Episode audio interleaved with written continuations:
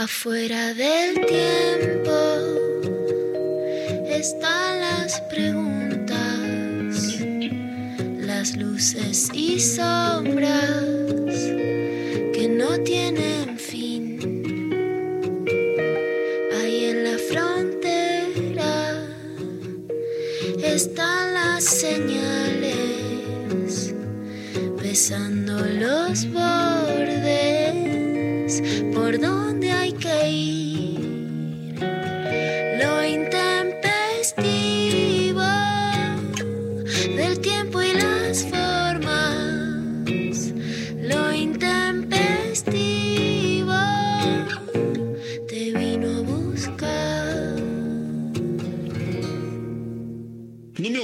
particular, pelo meu histórico de atleta, caso fosse contaminado pelo vírus, não precisaria me preocupar. Nada sentiria ou seria, quando muito, acometido de uma gripezinha ou resfriadinho.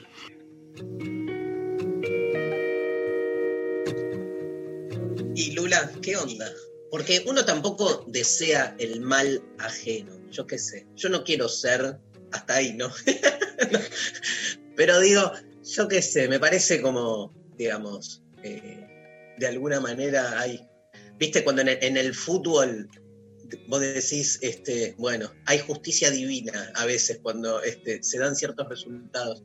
Nada, ojalá que no pase nada grave en un punto, por lo menos es mi postura, pero qué interesante panorama, ¿no? Digo, este, tan arraigado estuvo Bolsonaro y vos lo trabajando todos los programas, la comparación con lo que pasaba en Brasil y la denostación de la pandemia. El- ahí escuchábamos cuando decía que era una mera gripezinha, un resfriadinho. Este, y ahora no solo este, tiene el coronavirus, sino que aparte o- hace como que no le importa, ¿viste? Como que habló con los periodistas, o sea, eso. ¿Cómo estás, Luz? No podía no empezar con este audio por vos, sobre todo. No, la gripecinia me tiene, me tiene sacada. Mira, Dari, yo creo que realmente el manejo del coronavirus de Jair Bolsonaro es eh, un manejo simbólico que solo puede, que realmente solo puede compararse con las dictaduras militares en qué punto. Es alguien que llega, por supuesto, vamos a ser este, respetuosas eh, con una elección democrática, uno puede decir, bueno, con nuevas formas de manipulación a través de campañas sucias en WhatsApp, etcétera, pero por supuesto llega a través de elecciones democráticas.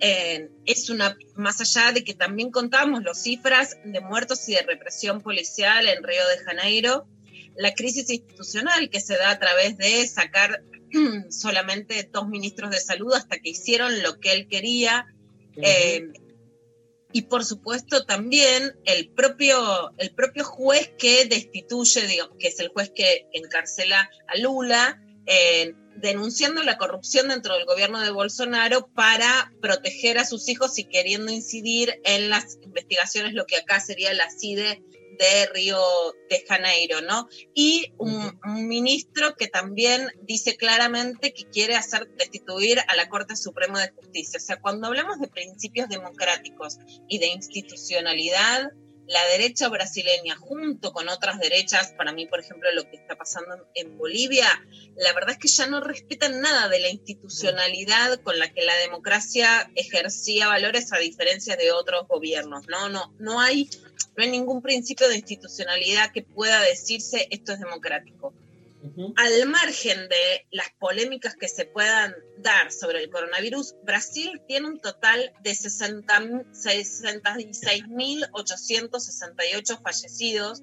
No sabemos si estas cifras son exactas porque, eh, por ejemplo, en Chile no se están reportando todos los fallecidos. Bolsonaro hizo a mandar a reprimir a quienes informaban de las cifras. O sea, la verdad es que estamos ante una situación en donde las cifras pueden ser mayores. Hay 1.674.655 casos de COVID. Ahora, la información que decía, a ver, eh, Bolsonaro se mandó a hacer el test, era esto, ¿no? Justicia poética, ¿qué va a decir ahora? ¿Qué va a pasar? Él que decía que era una gripecita, ahora la tiene el tipo cómo sale. sin ni huevo. tapabocas, que además vetó la ley que obligaba a usar un tapabocas. Tal vez sirven, tal vez no. Digo, las discusiones científicas y técnicas sobre qué medidas a- habrán sido más o menos efectivas, seguramente las conoceremos con el tiempo. Ahora, ¿cuánto te puedes joder en un país con 66 mil muertos? El tapabocas lo mandó, mandó a vetar también la obligación de usarlo en las cárceles. O sea, hay ahí una postura Sí. ideológica muy clara de no combatir el coronavirus, ¿no? No es Claro. solo no querer poner la cuarentena a nivel económico. El Sí, hay, la- hay una, hay una también, este, eh, Lula, con, como veníamos hablando, citamos en algún momento un artículo de Rita Segato, que está buenísimo, el artículo de Rita, que habla claramente de un darwinismo social, ¿no? O sea, con un, ideal de, este, digamos, no intervención este, sanitaria para que en esa especie de imaginario la, la- la libertad ¿no? de circulación, en este caso del virus. Mirá qué loco, ¿no? Porque esa homologación entre también esa supuesta defensa de la libertad individual que pasa por no hay que intervenir, que cada uno haga lo que quiera, denostando así este, lo que es la desigualdad en la que viven las sociedades este, desventajadas latinoamericanas, digo, porque eh, la ilusión de esa libertad de circulación este, lo que está de algún modo eh, minimizando es la desigualdad que encuentra a que los grandes contagiados son los sectores más empobrecidos, que el virus se lo lleva puesto. Entonces es, tan evidente al mismo tiempo, si uno va desde ese lente, la lectura de por qué decide esto, ¿no? Y en ese sentido estoy más que convencido que el caso individual, o sea, el, el- contagio de, de Bolsonaro no solo le chupa un huevo, sino que obviamente, digamos, como es, es más un proyecto lo que hay ahí en juego, este, eh, el caso personal no solo no dice nada, ¿viste? Va a seguir sosteniéndolo y, y- y va a mostrar que él, aparte, no se murió, que sobrevivió, que no era para tanto, o sea, va a tratar de ir, me parece, por ese lado. Sí, él- Bueno. una de sus frases más famosas es eh, como, digamos, la teoría de la inmunidad del rebaño, de que a Brasil no le iba a afectar, de que el macho Claro. brasileño es fuerte, digamos, ¿no? Que ya sobre otras cosas, como acá no somos flojitos, digamos, ¿no? Como los europeos. Em, Podría ser esa la, Sí. esa la idea. Pero, y digamos, y por supuesto para mí que sale a hablar cuando ya no tenía un malestar tan fuerte, por supuesto, imaginémonos que en Brasil hay 1.674.655 casos. No es que todos están muertos, la mayoría son los grupos vulnerables, por supuesto los mayores de 65 años.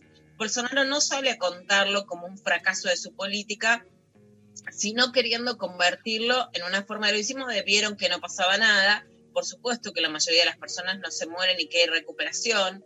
Alberto Fernández le manda una carta donde le dice, bueno, esperemos que se recupere. Sinceramente le pone, me acordar el título de un libro al final, Sí.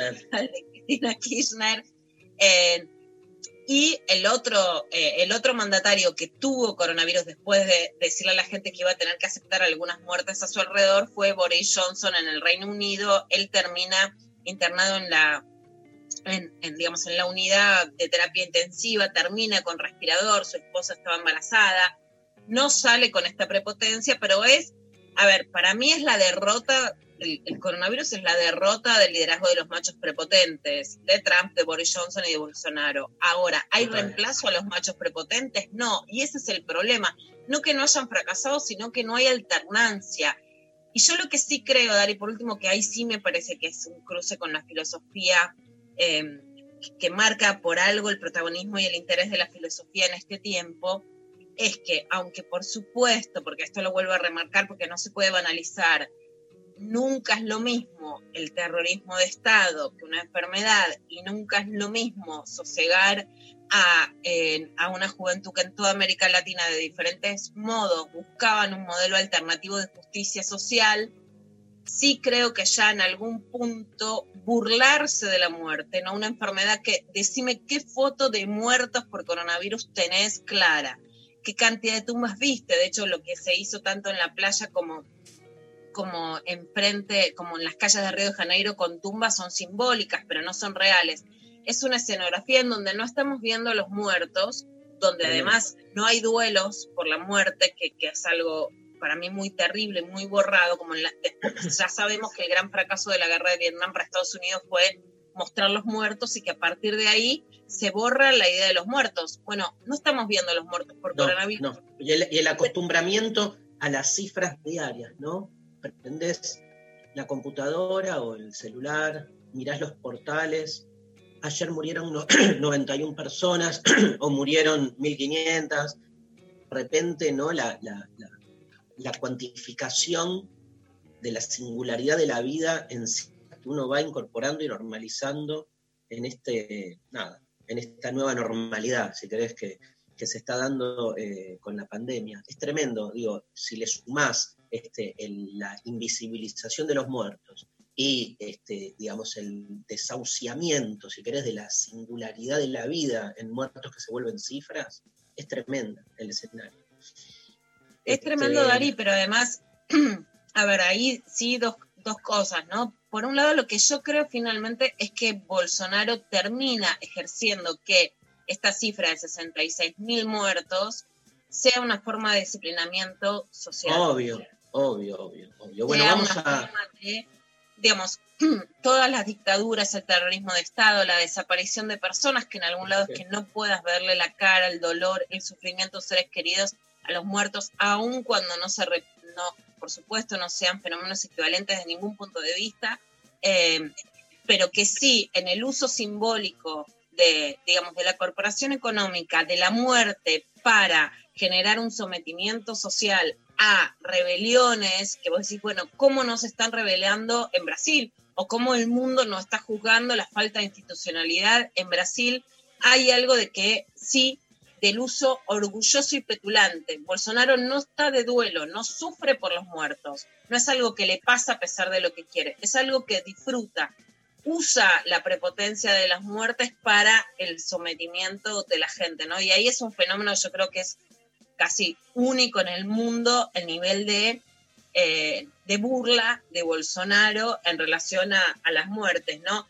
Yo estoy Ujú. hablando y sí les, les recomiendo mucho un sitio que se llama Reliquia Room, que a través de obras de arte recuerda, y lo pueden encontrar en Instagram, eh, de Débora Diniz, una antropóloga brasileña, quiénes son las muertas por coronavirus en Brasil, ¿no? Porque es como, como si no tuvieran cara. Y después, una discusión en Argentina que sorprende con la diferencia de muertos, ¿no? Para mí esto es imbatible, más allá de dar cifras, ¿no? Y de que las Dale, escúchame, igual lo retomamos en el clavado, dale. Así abrimos el programa, así abrimos el programa. Este, mm, bueno, eh, Luciana Pecker, que bueno, encendida, ¿no? Obvio, con todo esto, este, eh, pero así ordenamos un poco el, el programa, estamos en lo intempestivo. Eh, hoy tenemos eh, una entrevista con Sole Barruti, hablando de disciplinamiento, ¿no? Lula, también el lugar de la comida, este, vamos a, charlar un poco con ella, y nos quedó, en ese sentido, nos quedó un sorteo de ayer, porque el programa se nos fue del aire este, por problemas técnicos, y mm, nos quedó un sorteo, ¿no? ¿Qué, sorteábamos, Maru?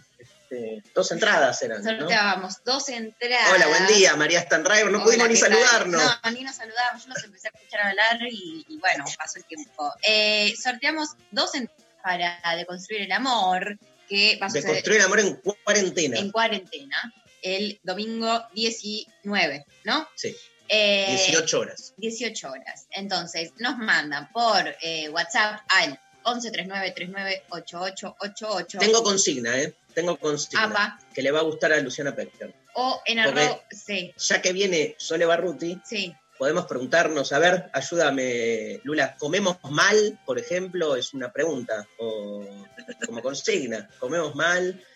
¿Te parece? Ah, eh, tipo a nivel sexual. o Somos mal no como a comidos. nivel sexual. Bueno, ustedes sexualizan todo y es de construir el amor y qué sé yo, debería tener alguna relación con algo sexual, imaginé. No, tiene que ver con este, el tema que vamos a hablar hoy de la comida, pero llévenlo por donde quieran. Bueno, está bien. ¿Comemos mal? O ¿Comemos si bien? comés parecido, si según lo que come, tenés buen sexo. Yo mirá lo Bueno, que por- te ayer en Instagram, no sé si me lo contestaste, pues estuviste dando clases, haciendo boludeces. Bueno, ahí no se ve, pero te puse en Instagram, me- encontré este sticker que me lo dieron en Colombia, que son las chicas de mucho, mucho arroz, que dice, amores que se complementen a la hora de comer pollito. Bueno, solo se Me empieza a encanta. No, no lo vi. ¿Dónde me lo mandaste? ¿Por Instagram? por Instagram. Te hice una pregunta, por ejemplo, vos pata, vos tan pata, yo tan pechuga. Yo tan pechuga, vos tan pata. Me ¿No? encanta, me encanta. Yo siempre, siempre el muslo, ¿eh? O sea, del pollo, si tengo que elegir, muslo y deshuesado a la parrilla con limón y salvia. Y ahí me cojo, pero digamos, al mundo, te digo. Porque quedo abierto, quedo abierto. Sí. ¿Cómo comemos? ¿Comemos bien? ¿Comemos más? ¿Hablar igual? Nada, o sea, llévenlo por donde quieran y sorteamos estas dos entradas este, para todos los que nos responden. Respóndanos en Facebook, no sean hortivas. ¿sí? Facebook te cayó un montón. estos Sí, bueno. Creo que sepas. Hay días que ni aparecen. o Twitter- sea que Twitter también. gente- no, no. Twitter siempre hay alguien ahí. Pero en Facebook tu gente está mal. Así que remonten, la verdad. En Twitter hay 3.813 seguidores, que es nada, ¿entendés? O sea, es una cifra absolutamente pedorra. En Instagram tenemos nuestro récord. ¿Cuánto estamos? ¿Cuántos seguidores. tenemos? Viste que me, me cambió la, la, ¿Verdad que eh, Facebook, cambió como el diseño. Hace un montón. No, mira, hoy, hoy me pasó a mí. Hoy. Puede ser. Eh, en Instagram tenemos, eh, ya te digo, la cantidad de seguidores, 14.800. La verdad, es Un una paliza. Y en Facebook salimos de los... Y en Facebook, ¿qui- ¿a quién le importa? La verdad. No, ¿pasamos los 2000 o no? A ver, lo intempestivo, este, 1800. Paliza por todos lados. Un horror. Nos tenemos que dedicar a otra cosa, Lula, a comer. Me, de- me dedico, me dedico. Bueno, Bueno. nos responden por. WhatsApp 1139398888 o por Facebook, si quieren, Instagram o Twitter, arroba lo intempestivo, y participan por el sorteo de las dos entradas para deconstruir el amor en cuarentena. Ayer di una clase, tal cual, eh, Lula, que sobre una frase de Nietzsche, no hay hechos, solo interpretaciones, el debate si hay, objetividad o no. Este, interesante, vamos a, hablar seguro en Clavada de Noticias, en Enredades, porque está todo el tiempo, ¿no? En la opinión pública esto de los hechos, las interpretaciones. Y estaba Rechimusi, este, que, claro, que nada, ¿viste? Se pone ahí como alumno rebelde a generar diferentes distensiones, porque me pasó que estaba dando la clase y no sé cómo había una mosca en mi estudio. Y yo me desconcentraba por la mosca y en eso hice ¡Trach! Aplaudí y la maté en vivo. No. Y, en- y justo había dicho que la mosca me hacía acordar a Sócrates, porque Sócrates era como el moscardón que este, taladraba el poder, y dije, acabamos de presenciar en vivo la muerte de Sócrates. Claro, todo el mundo, todo el mundo se quedó con la mosca y nadie más le prestó atención a la clase y Rechi empezó a bardear con este, que era un asesino. La gente viene a mi curso para este, boludear con Rechi en el chat. Ya es una cosa. Es es el show de Rechi. Bueno, nos vamos a escuchar el primer tema. Señoras, señores, hoy tenemos un listado de música tremendo, así que arrancamos con uno de mis temas favoritos, tema este, que está presente en el soundtrack, ¿se dice? Sí. Muy bien, de, de una de mis películas favoritas de los 90, que es de Reality Bites, Generación X. Temazo, si se acuerdan la escena ahí en la estación de servicio, los amigos bailando este tema de Tecnac, My Sarona.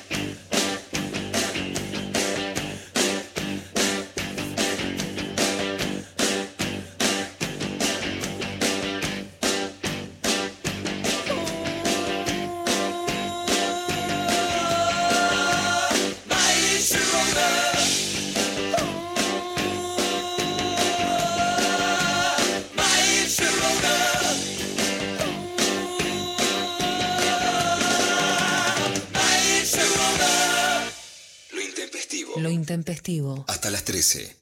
Crear. Romper. Destruir. Construir.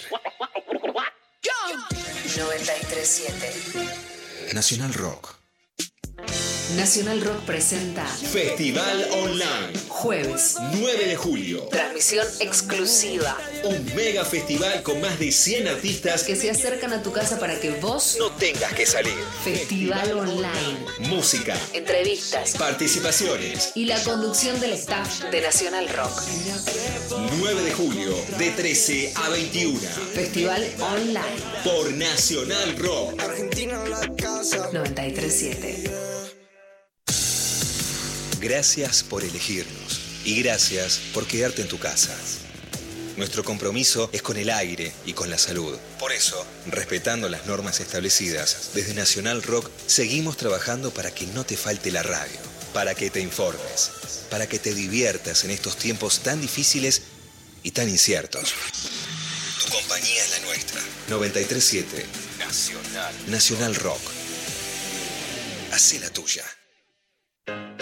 En el aire de Nacional Rock pasan cosas como esta. Una canción de Eminem que se llama Stepdad. El beat es alucinante, es un beat hecho por The Alchemist con un sample ni más ni menos que de Pescado Rabioso de Amame Peteribi. No es un plagio, esto fue cedido de manera legal por la familia Spinetta. La verdad que quedó alucinante. Cultura urbana intentando alejarnos del copit. Nirvana Verbal. Nirvana Verbal. Viernes de 21 a 0. Nirvana Verbal. Nirvana Verbal. Facu Lozano. En 937 Nacional Rock. 937. Seguinos en Facebook Nacional Rock 937. Lo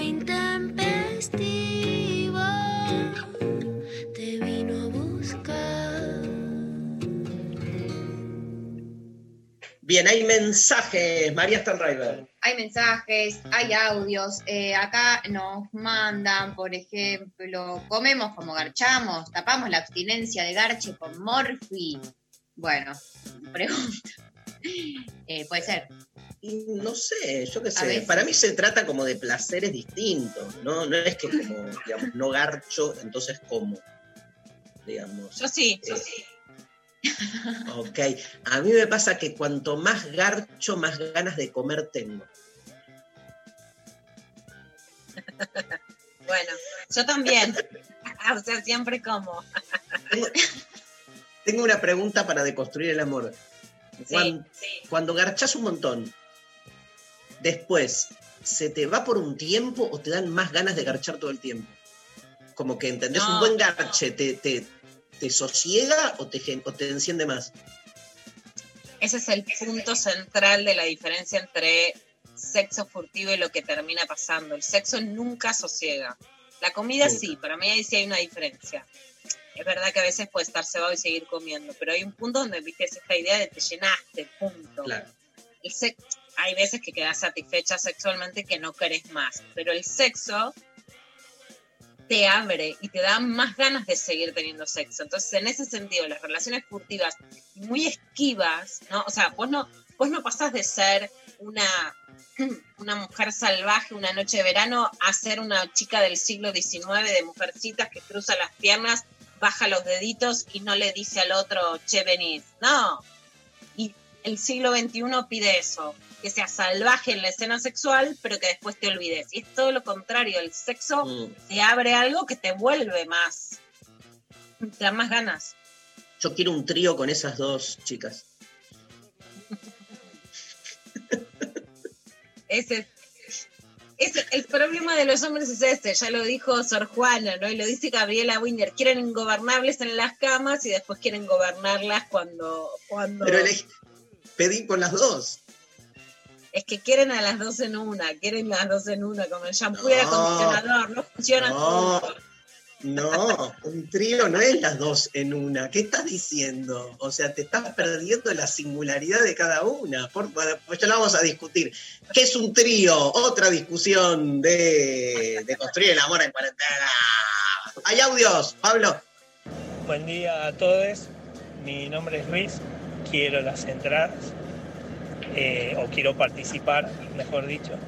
Y yo creo que en general se come mal porque se le dedica poco tiempo eh, a la cocina,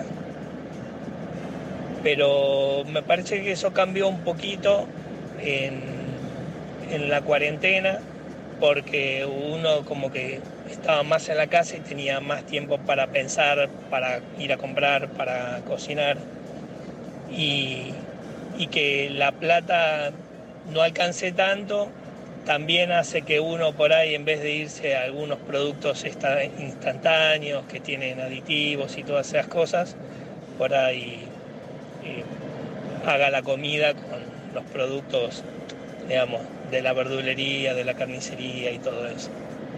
Saludos.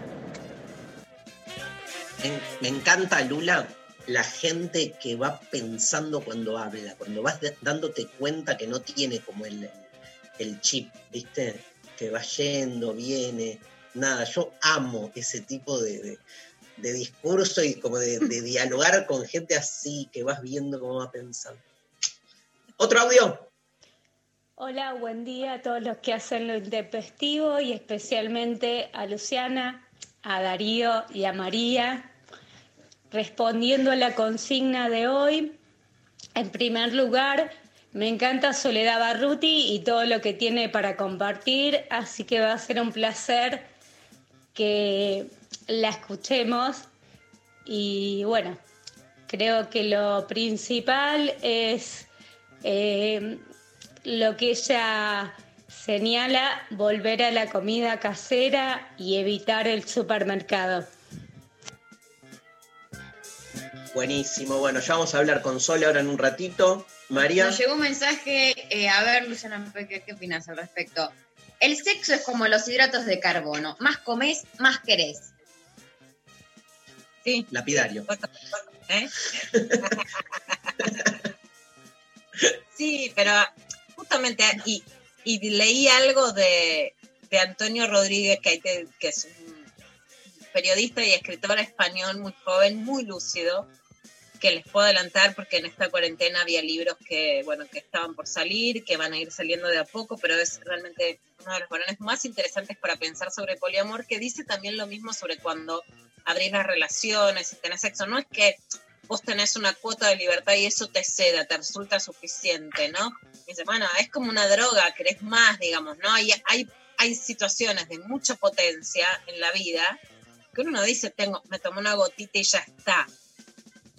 No digo que esa satisfacción tenga que estar siempre. Sí creo que la sociedad moderna quiso regular un sexo libre desde el punto de vista de los varones con mujeres con mucha actividad, digamos, con una actividad sexual que sea muy intensa cuando está y que estén muy sosegadas a la hora de mandarlas, porque en realidad lo que no se bancan los varones es las mujeres deseantes, por lo tanto las que buscan, o sea, las mujeres que escriben, las busconas, ¿no?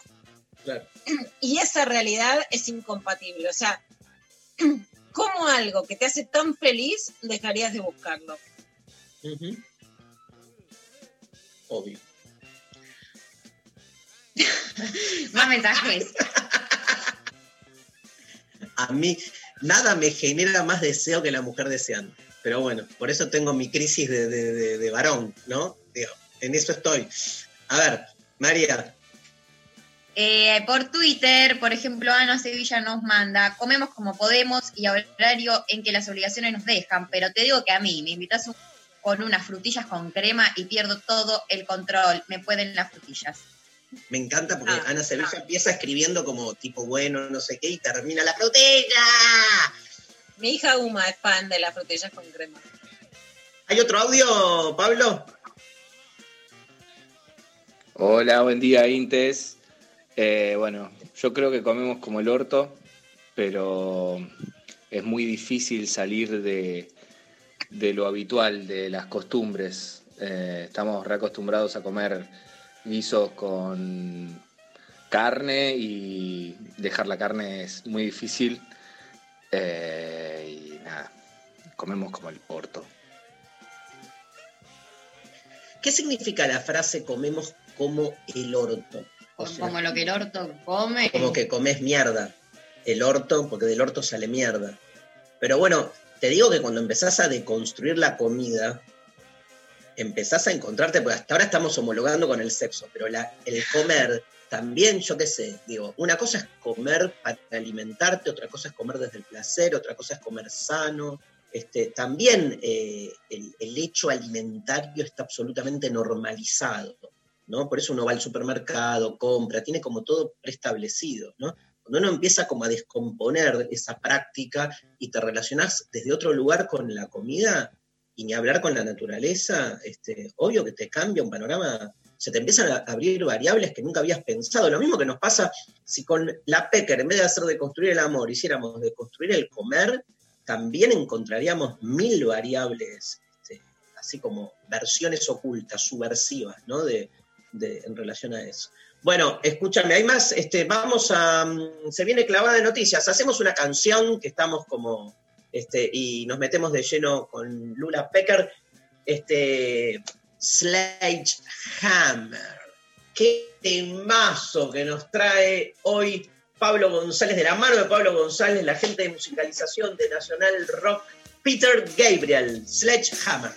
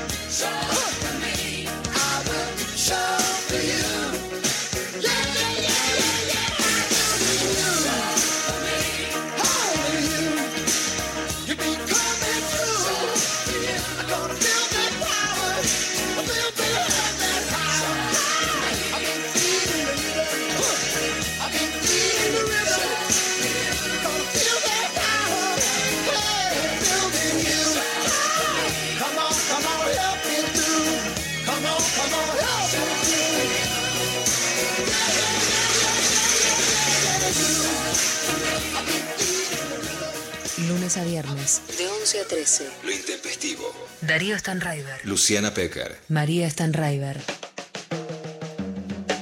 Y arrancamos un nuevo clavado de noticias con Luciana Pecker.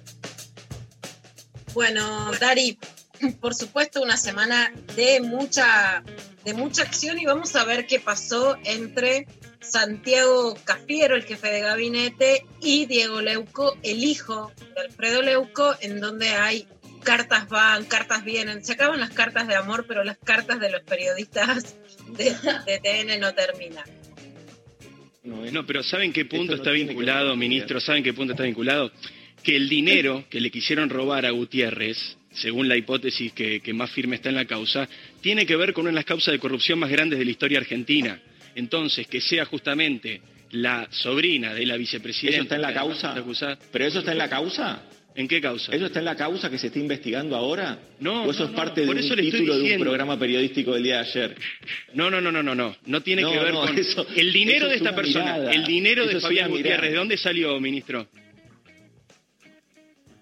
No lo sé, eso lo tiene que investigar Como un la justicia, secretario, como un secretario, un simple secretario era multimillonario. ¿Eso, ¿Eso se sabe? ¿Eso usted lo sabe? No, nunca lo conocía Fabián Gutiérrez, pero vos estás poniendo en un título periodístico de un programa del día de ayer algo que no existe en la causa. No está es muy en la simple. causa. Aquí la hipótesis es que hubo un robo, que hubo un de intento que la de plata robo que se buscaba era la plata de, de los K. Eso es No, no, mentira. no, no, yo le estoy preguntando, a una persona Eso le no se sabe. A una persona, en este caso Fabián Gutiérrez, lo, lo robaron de manera muy brutal y lo asesinaron. El dinero que Fabián Gutiérrez No ostentaba públicamente, No lo ¿usted sabemos dónde todavía. piensa de su sueldo de secretario? No, no lo sé, pero yo, no, yo no, no leí la causa igual que tampoco vos, evidentemente. No entiendo por qué dice eso. Si siempre nos mandan a leer cosas. Acá va más allá de la causa. La pregunta es la siguiente. No, no te mando a leer cosas. Yo el estoy diciendo que dinero yo de tampoco Fabián la leí, Gutiérrez porque la causa no, tiene, es pública. No tiene una vinculación con una causa La causa no es pública. Vos acabás de decir, vos acabás de decir que la causa hablaba de que era de que la plata que buscaba No, no le estaba dije eso, no le vinculada. dije eso, ministro. Según la hipótesis que, que más firme está en la causa, no le estaba dije eso, no le vinculada dije eso, ministro. le pido una causa un corrupción. Y lo acabas de decir y estás equivocado porque eso no dice la causa, porque no la puedes haber leído. Bueno, este es, esta era la discusión entre Santiago Cafiero y Diego Leuco sobre el- la causa por el asesinato de Fabián Gutiérrez. Siempre eh, quiero ser muy respetuosa con, con una causa abierta en donde se investiga una muerte, en donde lo que se sabe hasta ahora es que hubo un- una extorsión y una intención además de robarle un dinero hasta lo que se sabe ahora de la, por la venta especialmente de un camión que sí estaba concretada y eso sí estaría en, en la causa, por lo menos lo que podemos leer en la nota de Raúl Colman en página 12, y que habría sido alguien con el que él tenía relaciones sexuales. Estar diciendo que, la, que por ejemplo, alguien que fue asesinado de manera además tan cruel, digamos, la plata que tenía era de la corrupción, ya es una falta de respeto, por supuesto, hacia esa persona que está muerta sin tener, y en esto sí no es que Santiago Cafiero lo mandó a leer la causa, sino que como periodista tenés que saber que para hablar de una, de una causa tenés que leerla o tener alguna fuente de información que te dé acceso a la causa. Hay muy, realmente en los estándares latinoamericanos, Dari y Mari, hay muy pocos estándares en los periodistas, no porque sean opositores, sino muy pocos estándares de ética periodística. Tratar de esta manera un asesinato es contradice absolutamente la ética periodística. Esto sí, lo quiero decir, de hecho, como se tituló como crimen pasional, si está relacionado o no con un hecho de corrupción, no se puede saber prima facie, no se puede tomar una postura del principio, pero se tiene que investigar con una ética que de ningún modo tuvo Diego Leuco. Después, ¿qué pasó? Hay un, un nick de, de Twitter que se llama el Salieri de Nick, que, lo, que compartió esto con efectos como de golpes cada vez que Santiago Cafiero, digamos, para la vista del Salieri de Nick, ganaba en ese debate con Diego Leuco. Lo retuitea Alberto Fernández. La verdad es que me parece que el presidente de la Nación no tiene que comunicar haciendo retweets, ¿no? Y no porque esté acertado no lo que dice, sino porque la comunicación oficial tiene que sobreponerse a, a esa forma, ¿no? Me parece que no por lo que ataque, sino porque no es una forma para comunicar desde la presidencia para mí. Pero Diego Leuco dice, qué tristeza y qué pena Qué tristeza verlo, señor presidente, tan violento. Qué tristeza que se reacciona ante una discusión ética entre un periodista y un ministro sea responder con trompadas. Qué tristeza y qué desilusión deben tener los que creyeron en su moderación. Qué lástima que tan rápido Cristina haya logrado anularlo por completo, si es que alguna vez tuvo alguna intención de diferenciarse del salvajismo. Bueno, ahí sí lo que me parece es que eh, primero que hay una campaña de demonización hacia quien fue elegida como la vicepresidenta de la nación, ninguna duda que esa campaña es misógina, que es violenta.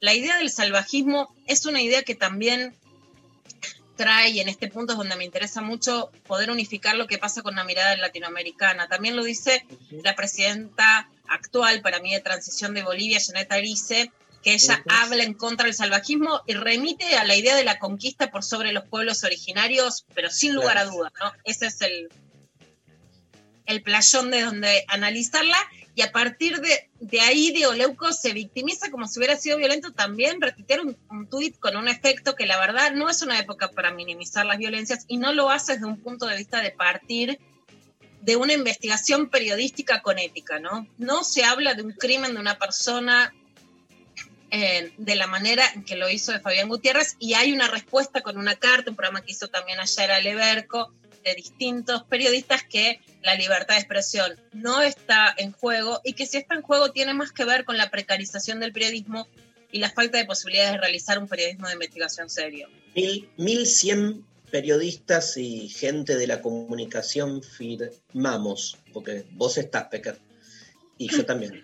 Este, firmamos esa solicitada, ahí la vamos a subir, ¿no, Sofi? Este, como ahí hoy la publicó Tiempo Argentino, Ángela Lerena la acaba de, de tuitear y este, ahí yo la retuiteé.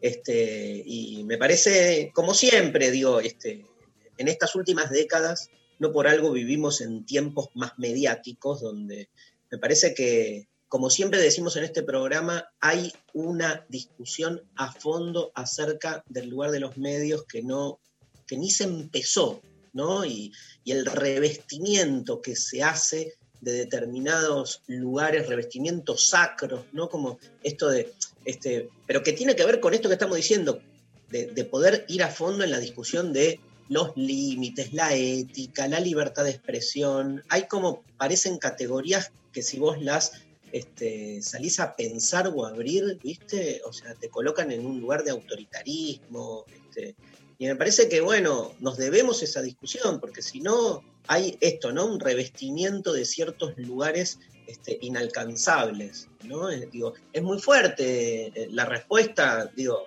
Leuco que diga, dice lo que quiere, obvio, y nadie lo restringe ni nada, pero de repente, sin ningún problema, este, digamos, mezcla eh, el, golpe, la violencia, Cristina, o sea, ahí hay un, un cambalache, entonces cualquier cosa que vos salgas como a discutirle a esa carta de Leuco, al toque, digamos, eh, se, ampara en, en cierta, no solo libertad de expresión, digamos, porque eso está de algún modo este, legitimado y legalizado, justificado, o sea, que diga lo que quiera. Ahora, este, ¿por qué puede decir lo que quiere uno y no decir lo que quiere el otro? Es como la, la, cuestión de la doble vara, en ese sentido a mí siempre me hace ruido, ¿no? Como, digamos, este, ¿por qué un periodista puede eh, decir lo que quiere y otro periodista no? ¿Entendés? Porque ya ni siquiera te digo, porque un funcionario del Estado podríamos discutir, yo acuerdo con vos que no está bueno que el presidente retuitee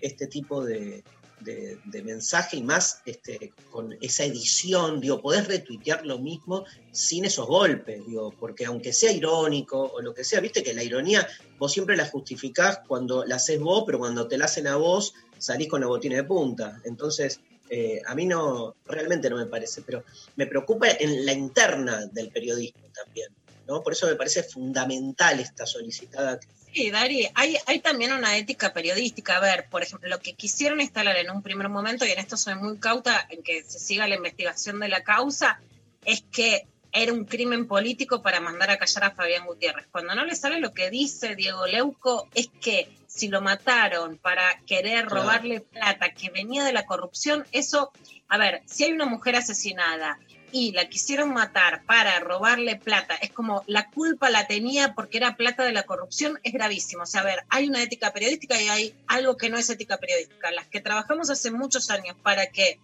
la violencia de género y los crímenes de odio, que es así como llamamos a los crímenes en contra en homosexuales, gay, la población LGTB. Esto es gravísimo lo que hace Diego Leuto. Entonces también es, no, no, no es que fue un equipo de investigación a Santa Cruz, descubrió algo que realmente infringe la ley o pone en jaque la institucionalidad, sino que se dice desde la no ética periodística. Desde la no, eso no es ética periodística. Es todo lo contrario, quienes venimos forjando un discurso. Y eso no quita que sí pueda haber investigación periodística, que sí puede haber crítica al Poder Ejecutivo, que pueda haber independencia de los medios, pero no se está haciendo desde una ética periodística. Igual temazo los límites de la ética periodística, ¿no? Y cómo se define ese conjunto de valores, temazo. Seguramente vos y yo vamos a estar recontra de acuerdo, pero también sabemos que otros no, digo, este, y está buenísimo también dar, dar ese debate. Ya lo daremos. Este, eh, ¿Más noticias? Bueno, justamente hablando de violencia, y acá sí también me parece poner la violencia donde corresponde, el presidente Alberto Fernández presentó el viernes pasado el plan de acción contra las violencias, que fíjate lo poco difundido que fue, que ahora lo vamos a escuchar. Y sí vamos a, ver, a contar algunas cosas. Por ejemplo, en lo personal, hace mucho, lo digo en lo intempestivo, venía pidiendo que este sea un tema que se ponga en la agenda, se diga en las conferencias de prensa, eh, y en donde muchas veces hay que tocarle la puerta al Estado. Por ejemplo, las mujeres víctimas de violencia pueden viajar en trenes, en colectivos, a pesar de que ahora hay muchos más controles para que solo viajen trabajadores esenciales. Pero trenes argentinos no lo decía. La semana pasada discutí muchas horas, hasta altas horas de la noche, hasta que lo pude publicar en una nota. Finalmente ayer lo asumió Trenes Argentinos. ¿Qué quiero decir con esto? Que el Poder Ejecutivo no va de la mano del periodismo. Tiene que haber tensión y fricción hasta que logras informar, pero para informar de verdad si te importa que la violencia frene en la Argentina. Esto decía el presidente el viernes. Ya con Elizabeth habíamos hablado durante la pandemia porque ella me planteó una preocupación que tenía, que tenía que ver con la violencia de género, la violencia doméstica. Y era que a ella le preocupaba que en tiempos de cuarentena la violencia sea ejercida y la mujer no tuviera cómo reaccionar, porque estaba conviviendo con el mismo violento, con el mismo golpeador. Y ella encontró una salida con el WhatsApp para que tenga la posibilidad la mujer de advertirle al Estado lo que le estaba pasando. Y volvió días atrás y nos dijo tenemos que abrir, abrir una serie de, de refugios para contener a las mujeres a las que tenemos que sacar de las manos del golpeador y darles un lugar seguro junto a sus hijos. Y vamos a hacerlo. Y este plan es el comienzo. ¿Es un plan ambicioso? Sí. Pero debemos ser ambiciosos si queremos ser una mejor sociedad. Clarísimo. Bueno, esto es lo que decía Alberto Fernández y después vamos a escuchar un audio en donde él hace una autocrítica que fue poco levantada y me parece muy interesante porque el 3 de junio, el día de Ni Una Menos, él tiene una reunión con el grupo más grande, digamos, de empresarios de la Argentina, especialmente para que lo avalen con la negociación de la deuda, y en esa reunión había 17 varones, ni una sola mujer. De hecho, acá Alberto cuenta cómo se arrepiente que era parar la foto, la foto ya estaba publicada, a partir de eso se generó un grupo de mujeres gobernando, que ya existe desde el Poder Ejecutivo, y mujeres gestionando, que es de mujeres empresarias. Vamos a escuchar lo que decía Alberto sobre eso. Dale. Días atrás, la historia cuenta que hicimos una reunión con la UIA. Y era una enorme mesa toda de hombres. Y, muchas se enojaron, y tenían razón. La verdad que salí corriendo a decir, ojo con la foto que suben, pero la foto ya había sido subida. Y tenían razón. Y yo me arrepentí mucho de esa reunión, que fue muy fructífera, quiero aclarar, ¿eh? porque pudimos hablar mucho. Pero esa foto no mostraba lo que nosotros queremos mostrar. Esa foto mostraba un grupo de hombres hablando del futuro nuestro, que el futuro nuestro no es de los hombres, es de todos, de todas y de todos. Y por eso Cuando yo hablo de asumir esto como un compromiso y como una conducta y como un aprendizaje para nosotros, soy el primero que se pone en la cola de los que tienen que aprender. Soy el primero.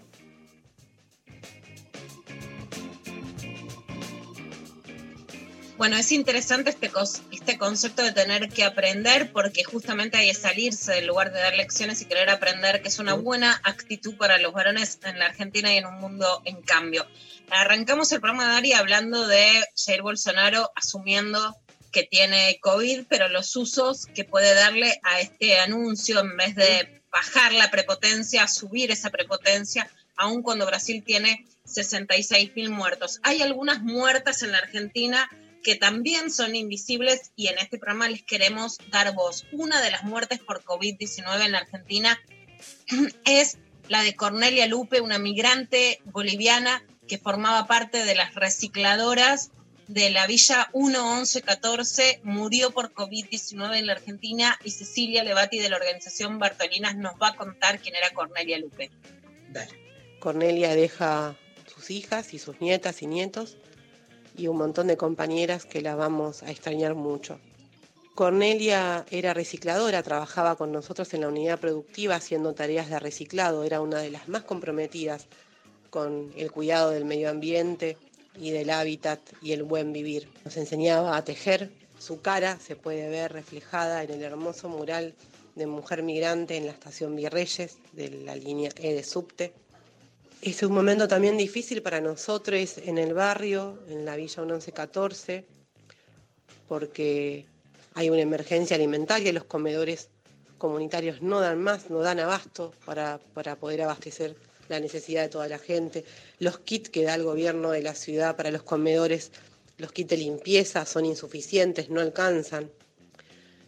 Y es muy importante que hoy estemos todos y todas juntas y unidas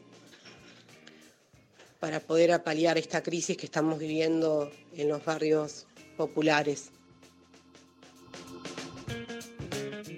Sigo insistiendo con algo que venimos diciendo hace rato, que el que era choto sigue siendo choto y el que tenía un compromiso para con el otro me parece que lo despliega más que nunca. ¿sí? Así que nada, una pena toda la situación y nada, y también ver cómo sigue habiendo gente muy comprometida este, con los que sufren, con la debilidad del otro y, y que de algún modo dedican su vida a eso. Un abrazo para Cecilia y toda la gente.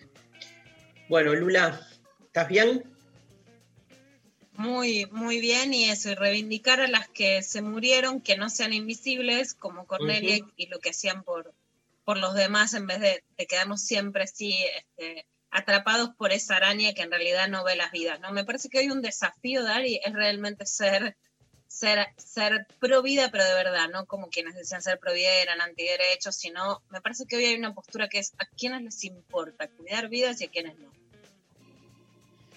Bien, gracias. Este, me encanta, me encanta salir a pelear el- la palabra vida. Me parece fundamental, porque en el principal lugar donde se da toda batalla cultural es en el lenguaje, no nos cabe duda. Nos vamos escuchando a Man Ray. ¿Te gusta Man Ray? Hilda Lizarazu. Todo cambia, temazo.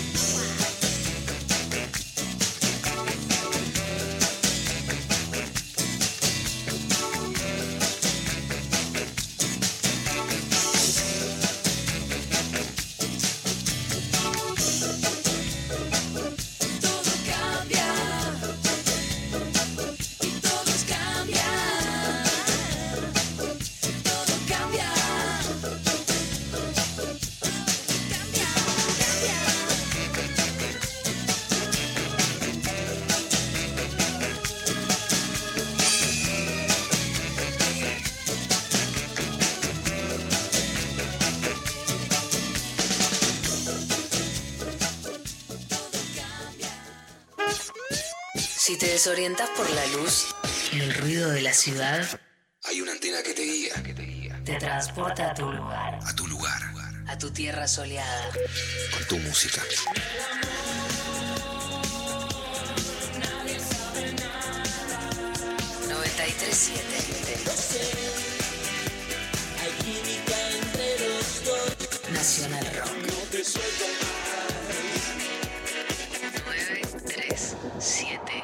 Nacional Rock. Este jueves, 9 de julio, Nacional Rock te lleva 100 artistas a tu casa. Festival Online. Festival Online. Desde las 13 y hasta las 21. Transmitiremos el festival solidario más importante del año. Festival Online. 100 artistas reunidos en un solo día te acercan la música para que vos No tengas que salir de tu casa. Acordate. 9 de julio, Desde las 13 Festival Online. por Nacional Rock. 937. Aquí en la frontera por Nacional Rock. Enlatado como sardina barata.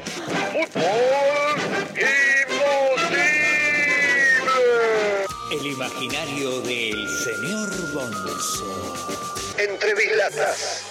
Entre bislatas. Al jacuzzi con coco. Vivito y coleando. Corrió como en sus mejores tardes en Tundera. Snake y su astrovinóloga amiga ha llegado. El club de las armas invisibles. Teniente Coleman, estamos atravesando tierras enemigas. Aumente la hormona rockera, sargento Bonzo. Vamos a darle rock hasta el fin. Triadas disonantes. Hipismo de avanzada, hipismo de avanzada. Tenemos a nuestros chamanes. La Frontera. Martes a viernes. De 0 a 3. En 937. Nacional Rock. 937. Seguinos en Instagram. Nacional Rock 937.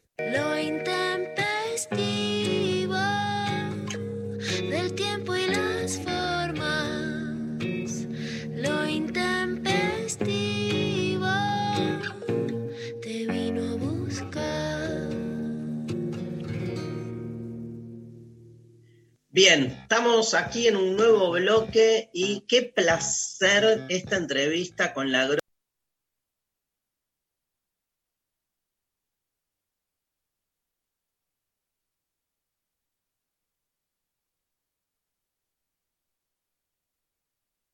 de Sole Barruti. Bienvenida, Sole, bravo. Gracias. Bueno, ¿cómo estás? Muy bien, muy bien. ¿Ustedes? Bien, acá, acá, intempestivos. Sole Barruti nació en Buenos Aires en 1981, es periodista y escritora, autora de dos librazos, Mal Comidos y eh, Mala Leche, ¿sí? Este, divulga este, sobre temas vinculados a alimentación, industria alimentaria en medios de comunicación y redes sociales. Y acaba de lanzar, un, junto con otros periodistas latinoamericanos, un portal llamado Bocado, del que vamos a hablar este, hoy, una red latinoamericana de periodistas con perspectiva científica y de derechos humanos dedicada a temáticas vinculadas a la alimentación, sistemas alimentarios y territorios. Tengo un montón de frases que me preparó la producción que dijiste, Sole, por ahí. Es una asidua, combativa y guerrera que se pelea con medio mundo. Vi estos días una pelea que tuviste ahí con sectores del campo por este, la agroecología, este, eh, pero quiero empezar por acá. Este, se supone que dijiste esto, mira, los alimentos tienen que salir de la dinámica de los negocios y del capital porque son un derecho humano. No pueden estar sujetos a las leyes y dinámicas del mercado. Me encanta la frase y lo ligo con el portal, porque en Bocado, le, le cuento a la gente bocado.lat, ahí puede entrar, ahora Sole nos va a contar, eh, básicamente plantean ustedes el portal como un lugar donde convergen la perspectiva científica y la defensa de los derechos humanos en pos de la alimentación, ¿no? Sí, nosotros lo que hicimos fue armar una red con, con colegas de la región que nos encontrábamos que estábamos compartiendo material permanentemente, que estábamos investigando sobre las mismas cosas y que coincidían tanto los problemas como lo que veíamos como, como soluciones y como cosas a comunicar.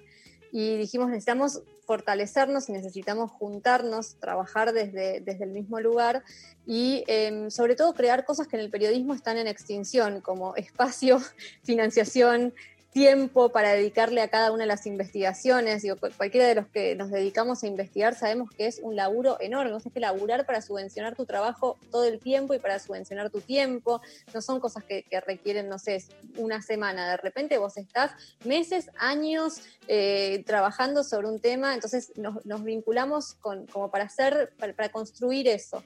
Em, para hacer ese trabajo que luego también es muy difícil, que es vincularse con los medios para que esas investigaciones tengan un espacio eh, donde puedan ser publicadas. Claro. Eh, la verdad es que eso está buenísimo, laburar en red con medios afines, acá fue con revista Anfibia, pero bueno, en México fue con, eh, eh, fue con otra red, en Honduras con otra, en Brasil con otra, y fuimos, bueno, ahí construyendo eh, tanto medios como periodistas en red, para hacer que la problemática alimentaria tenga un espacio.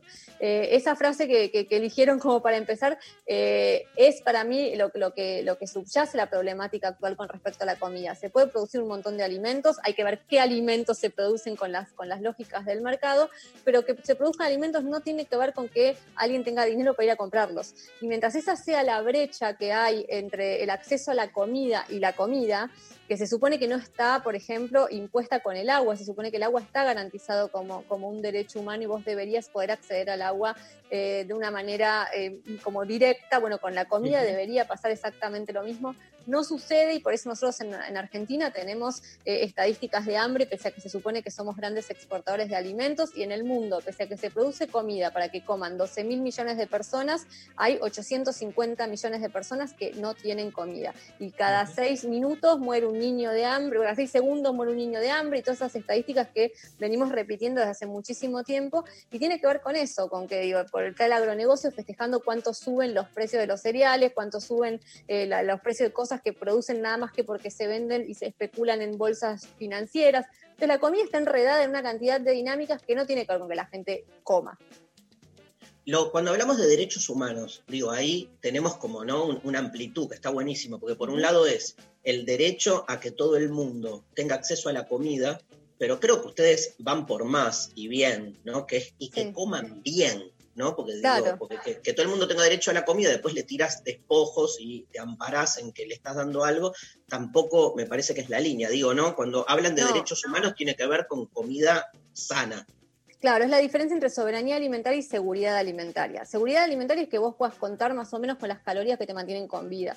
Eh, es a lo que apunta el agronegocio. El agronegocio ahora, estos, estas semanas, ante la pobreza que se extendió por, por- esta crisis, eh, por, por la pandemia, eh, propuso darles a las personas unos preparados de soja que, que salen de, de- de- de- de- de- de sus campos y que son derivados de los, o sea, pasan de, en vez de van a ir a los comedores de animales de granjas industriales, a ser reconvertidos para donar a comedores, a, personas en situación de inseguridad alimentaria.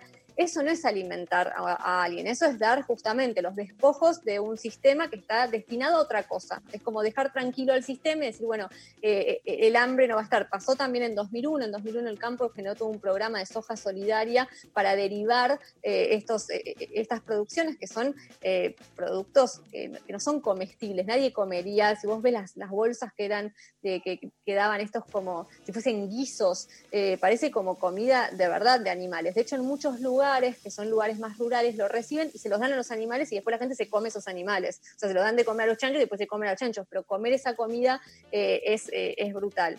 Eh, entonces, lo que, a lo que, se, lo, lo que se busca, digamos, con la soberanía alimentaria es pensar en la alimentación adecuada, que esté culturalmente adecuada, que, que corresponda con la salud, los hábitos, el deseo de las personas, el placer está involucrado también. O sea, vos tenés que comer lo que te gusta y tenés, tenés derecho a comer lo que te gusta.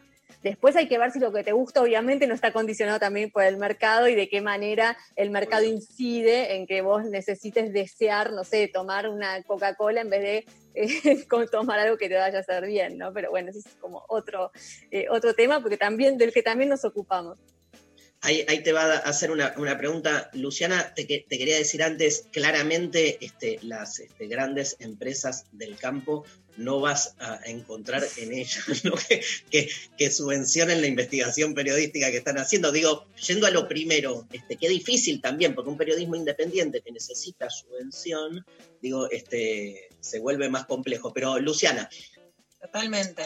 Y sin meternos en la vida privada de la gente, que a veces me tienta un poco, eh, sería interesante ver cuánto de los discursos periodísticos de estos días está influenciado, por ejemplo, por, por Ocopatel, ¿no? Que es el Sí. rey de la soja en la Argentina, porque me parece que ahí sí eh, son las corporaciones que aparecen y que no vemos incidiendo en discursos que, que- que parecen más espontáneos. Pero solo te quiero preguntar, porque hoy el gobierno anunció que logró la aprobación de una línea de financiamiento por parte del Banco de Desarrollo de América Latina por 300 millones de dólares para el plan Argentina contra el hambre y generar la tarjeta alimentar. Por supuesto, cuando hay una urgencia, aparece la idea de que, bueno, que sea lo que, sea lo que sea, pero que den alimento, pero para vos, una vez que está este crédito, estos 300 millones, ¿cómo lo invertirías para que haya soberanía alimentaria y no solo seguridad alimentaria según estos conceptos? Bueno, es interesante lo que hizo Brasil cuando planeó el hambre cero con el gobierno de Lula, en donde, si bien Brasil es un país sumamente eh, de- como sacrificado hacia el agronegocio, están rompiendo el Amazonas y todo lo que vemos eh, una y otra vez, también hicieron una apuesta muy grande a la agricultura familiar, en donde el Estado se volvió con, eh, con estos subsidios y con estas formas de entrega de alimentos el primer comprador de los productores familiares, preponderando sobre todo los que trabajan con agroecología. ¿Qué lograron de ese modo? Lograron que en comedores de los estados más pobres de Brasil los niños comieran comida orgánica, producida en el lugar y la mejor comida posible. Eh, eso terminó siendo realmente que estados gigantes, como es el estado de, de- Pará, hicieron eh, que, mm, se se, se nutrieran de una manera muy espectacular. Pero al mismo tiempo lograron que las familias de esos niños que en muchos casos iban a los comedores terminaran pudiendo trabajar teniendo garantizado su salario para todo el año, porque teniendo compras públicas, vos tenés ahí como un, un- proyecto económico que no tenés si vos estás siendo productor y trabajando todo el tiempo, eh, y garantizando la vuelta al campo de un montón de familias que como no encontraban una salida laboral adecuada y garantizada, no tenían cómo.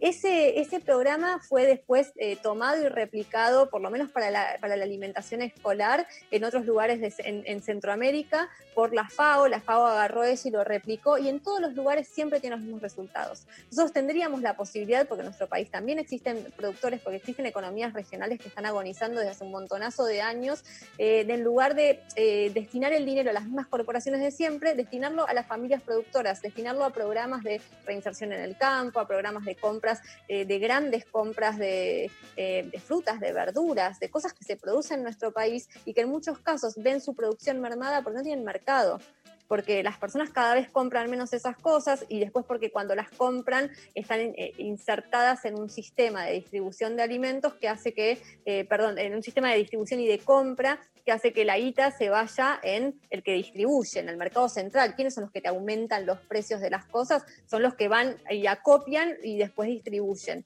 y después venden. Ahora, el productor siempre cobra dos pesos con 50. Todo eso se podría romper destinando todos estos presupuestos a las compras directas del Estado y el estímulo del Estado en generar un país que realmente produzca alimentos sanos para todos y todas. Ahora, el, sentido común con, con- estos reclamos, con estas, digamos, este, lógicas con las que vos y un montón de gente, ahí estoy viendo, le, invito a la gente a que vean bocado.lat, es increíble, digo, este, las investigaciones, lo, que ahí Sole y ot- otro grupo de periodistas este, suben, que está buenísimo. Digo, eh, mi sensación es que, viste, siempre que hay un cuestionamiento a las formas normalizadas de- de- del comer, digamos, está tan normalizado que, que la primera reacción es como medio como de, ¿te parece que es para tanto, que comemos mal? O sea, viste que este, muchas de, de- yo creo que, bueno, con el feminismo, con, con- con Luciana venimos hablando hace rato, sí, pasó eso al principio, ¿no? Como que hay una, un ninguneo, digo, me parece que cuando algo está tan este, incorporado a la- al sentido común, se produce eso. Vos, vos lo sentís, ¿no? Yo veo que este, eh, Sí, es- lo sentís, digo, como, como forma en, en tu trabajo, que siempre hay una reacción de, este, yo veo que como que te corren por ahí, como que o no es para tanto, o comer sano en nuestra sociedad implica tener un capital que no todo el mundo podría hacer. Sí, son muchas cosas, porque por un lado es eso, de la- es, otra deconstrucción la que hace falta con la comida, por supuesto, en donde venimos como arrastrados por una inercia cultural que nos muestra que las personas, se pasa con la alimentación infantil un montón, esa idea de que los niños comen una determinada cantidad de cosas que los enferma y los está llevando a tener enfermedades que nunca se habían visto en la infancia. Vos tenés nenes de 8 años que están medicados contra la hipertensión, que a los 12 años eh, otros tienen diabetes tipo 2 y lo único que se mide como, como problemática es la obesidad y en realidad tenemos Claro. un montón de, de niños y niñas con, con enfermedades que son totalmente prevenibles y que en muchos casos son silenciosas y que van a explotar a los 20 años por estar comiendo este tipo de, de comida. Lo que pasa es que como nosotros creemos que siempre fue así y creemos que hay una, como una forma de comer infantil que es casi como un derecho y no una vulneración de derechos, que es lo que es eh, darles este tipo de comidas a los Claro. niños, terminamos como no pudiendo romper con esto y festejando cumpleaños con pancho que, que la OMS ya dijo son cancerígenos hace un montón de tiempo.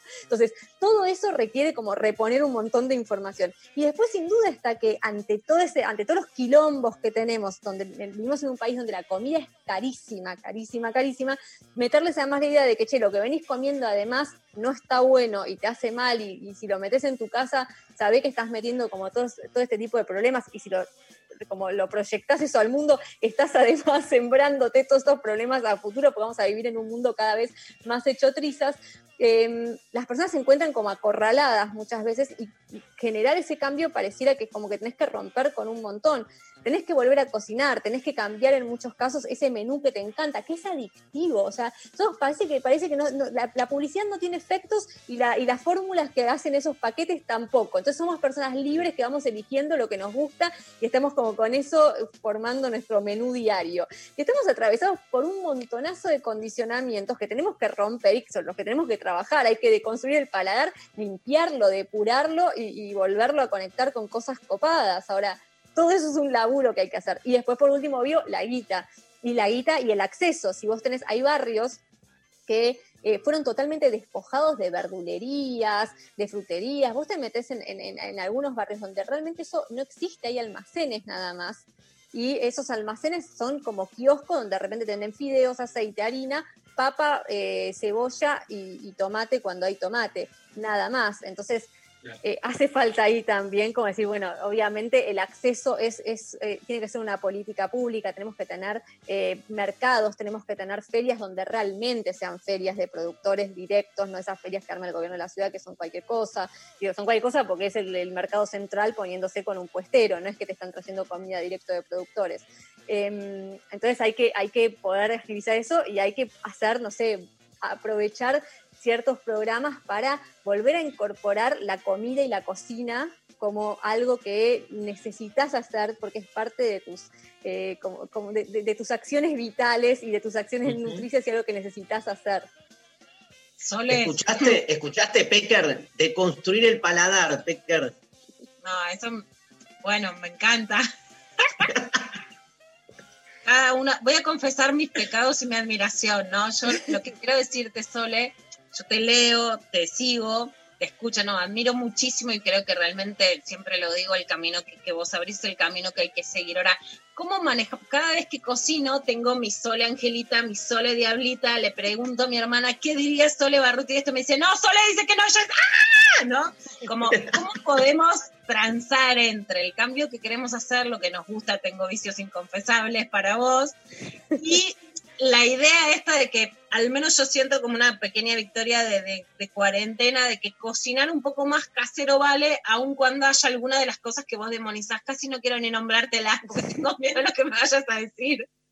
No, no, no, pero ya cocinar. Empezar a hacer sopa, ñoquis caseros, qué sé yo, y usás algo que vos decís que no, pero digo, hay como un. Podemos transar, Sole, en algo que nos haga sentir mejor sin sentir como la culpa No, de no, no. traicionarte. A ver, la diferencia entre una torta de verdad y una torta eh, de, las- de las de tortas en polvo es sideral. Vos nunca vas a meter en tu cocina eh, colorantes, perfumes. O sea, el 99% de la comida que uno compra empaquetada tiene perfume a algo. Y ese perfume está puesto para que tu cerebro lea cosas que eso no eh, tiene, ¿no? O sea, para engañarte. Son todas cosas. Pues, bueno, ya deshacerte de todo ese engaño y ya como poder permitirte eh, estar en relación con un, con un gusto que es real, es un montón.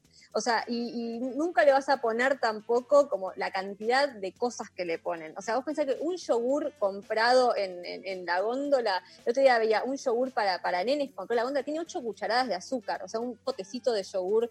Eh, no, vos no le pondrías 8 cucharadas de azúcar a un yogur que te hagas en tu casa, ponele. Entonces, hay ahí como diferencias. Hice grandes. yogur en mi casa y dije, miren lo que está poniendo Sole, a ver si esto está bien. Luché por un yogur mejor, Sole. Gracias. Gracias, me hace sentir muy bien con mi trabajo.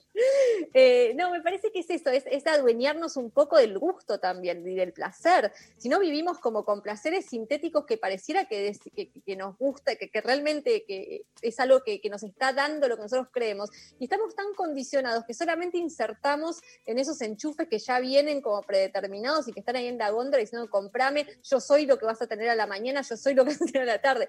Ya cocinar vos es algo que, no sé, que cambia totalmente y cambia también el vínculo con tu hogar.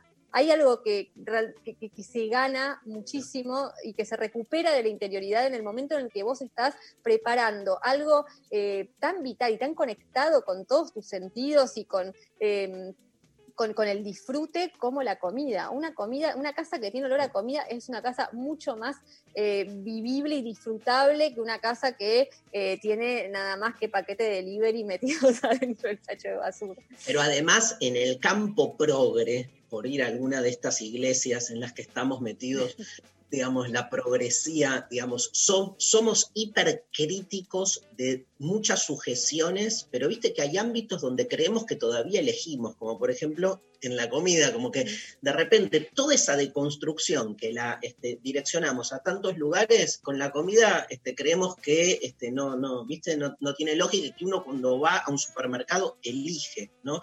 Es, es muy interesante ver en Instagram cuando vas a los supermercados. Este, bueno, este, ahora hace rato que no lo subías, pero cuando ibas, bueno, al supermercado Día fue, fue tremendo lo que generó. Quiero decir eso que aparte, este, Sole es como que sube historias, muy ferviente y muy militante en algún, en algún punto, y recibe, o sea, una cantidad de, nada, entras a cruzarte con un montón de gente, ¿no? Sabés eso. Sí, bueno, es que hay, obviamente, o sea, el de la alimentación es uno de los negocios más, eh, más eh, no criticados, menos criticados, es uno de los negocios Menos criticados, criticados, menos analizados. Y la verdad es que tanto, por ejemplo, el campo, el campo, el agronegocio, porque trabajan en la oscuridad, en la clandestinidad, nadie visita galpones de pollo, nadie sabe cómo son esos campos de soja, y entonces, salvo porque vecinos de áreas rurales estén eh, estén denunciando eso y enseguida son deslegitimados porque parece que son científicos y, y oscurantistas y todas esas cosas que se dice, pero generalmente viven como bajo, bajo la oscuridad. Nadie, nadie visita esos lugares. Y los otros están, eh, han decorado la realidad con publicidad de una manera tan eh, efectiva que también nosotros venimos como repitiendo esos mensajes como si fuesen verdad desde hace muchísimos años. Entonces, los dos lugares no son lugares en donde la crítica esté habilitada, menos desde el periodismo. O sea, es como lugares donde el saber experto pareciera haberse ungido ahí, ser inamovible. Y vos tenés ahí entonces el, el ingeniero agrónomo, eh, el científico que desarrolló esa semilla y ese veneno, todos esos son incuestionables. Y luego tenés como los nutricionistas afines a las marcas y los, que, los médicos que trabajan para las marcas que también, o sea, vos no sos médico, ¿cómo vas a venir a cuestionar eso? Ya parece que para mí, es, o sea, hoy en día es mucho más divertido como me- relacionarme con ellos que antes que realmente lo padecía y decía, ay no, Dios, que, hoy me doy cuenta que es parte del juego y que el día que esté trabajando mal va a ser el día que estos no aparezcan. Aparecen cada vez que hacen cada algo porque les, les molesta la, la perturbación de un lugar que ellos tenían guardado bajo siete llaves como lugar donde hacen lo que se les canta.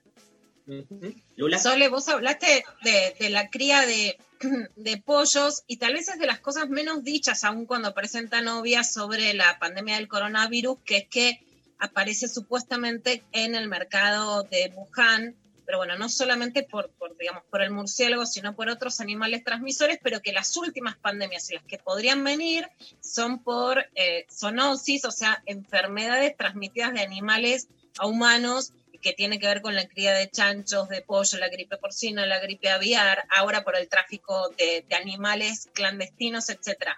¿En qué crees que se relaciona la causa de esta pandemia de las que pueden venir con la forma de producción de alimentos?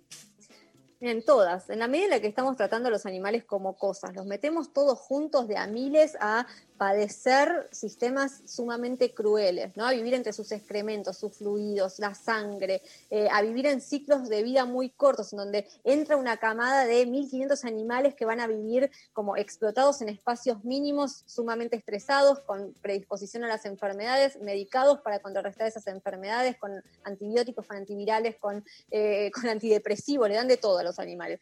O sea, viven de esa manera eh, y lo que, lo que terminan largando en esos lugares son un montón de microbios que por supuesto están exaltados al igual que los cuerpos que los portan y van mutando en esos lugares en, que, van recambiando grandes eh, camadas de animales de una manera muy feroz y por eso van cre- creando como saltos eh, saltos de mutaciones que, son, que son muy peligrosas para nosotros y que pueden saltar también hacia nuestra especie.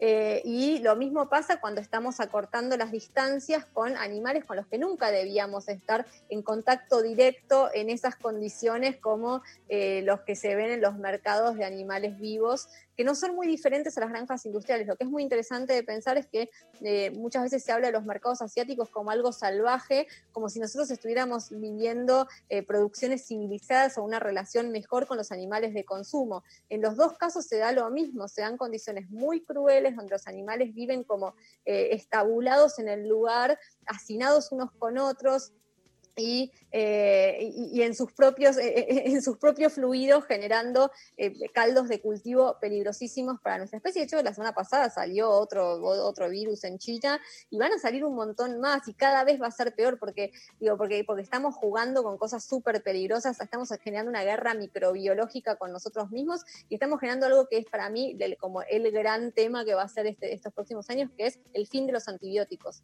Cada vez hay más resistencia bacteriana, cada vez los antibióticos tienen menos efecto porque los estamos usando en un 80% para engordar animales y mantenerlos saludables en estos lugares que son siniestros. Tremendo, Sole, tremendo. ¿cuál es- Sí, hacemos, eh, te robamos dos minutitos más, Sole, una última pregunta.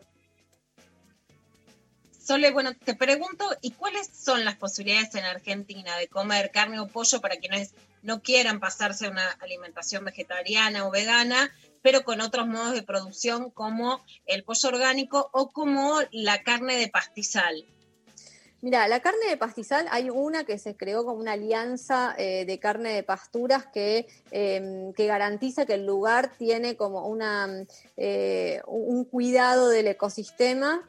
Eh, que se llama así carne de pastizal, es muchísimo más cara. Hay que pensar que eh, obviamente la única manera de producir carne barata es producir de esta forma, o sea, externalizando todos los costos, externalizando cualquier tipo de cuidado de salud, de, de- la, calidad de vida de las personas que trabajan ahí, de los animales y de los, y de los territorios. ¿no? Eh, producir eh, otro tipo de otra manera requiere más espacio, requiere más dedicación, requiere más tiempo. Vos no puedes tener a los animales y engordarlos como si estuvieras como inflando así y aparece, ¿no?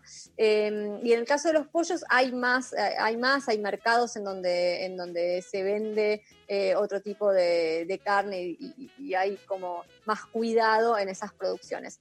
Lo que creo de todos modos es que tenemos que plantearnos como sociedad la carnivoricidad a la que estamos eh, acostumbrados, porque tenemos que también ver como cuál es la incidencia de que todos comamos carne, sea la, forma que sea, eh, y, que se coma de esa manera en el mundo. El mundo no aguanta más. Nosotros tenemos un país muy grande y sin embargo también está eh, ya utilizando los recursos del año que viene. No sé si vieron esas, esas em, eh, esos mapas que muestran cómo ya nosotros está- utilizamos todo lo que teníamos y estamos como eh, entrando en deuda con el año que viene en nuestros recursos naturales. Es- son todas cosas muy terribles que están pasando, hay un cambio climático que no sabemos a dónde nos va a llevar, entonces requiere que, seamos más responsables y que realmente cambiemos una alimentación más basada en plantas, que está buenísimo y que, y que tiene un montón de cosas para dar eh, eso y que obviamente requiere también cocinar más y, y comprar más fresco y más, más diverso y más variado.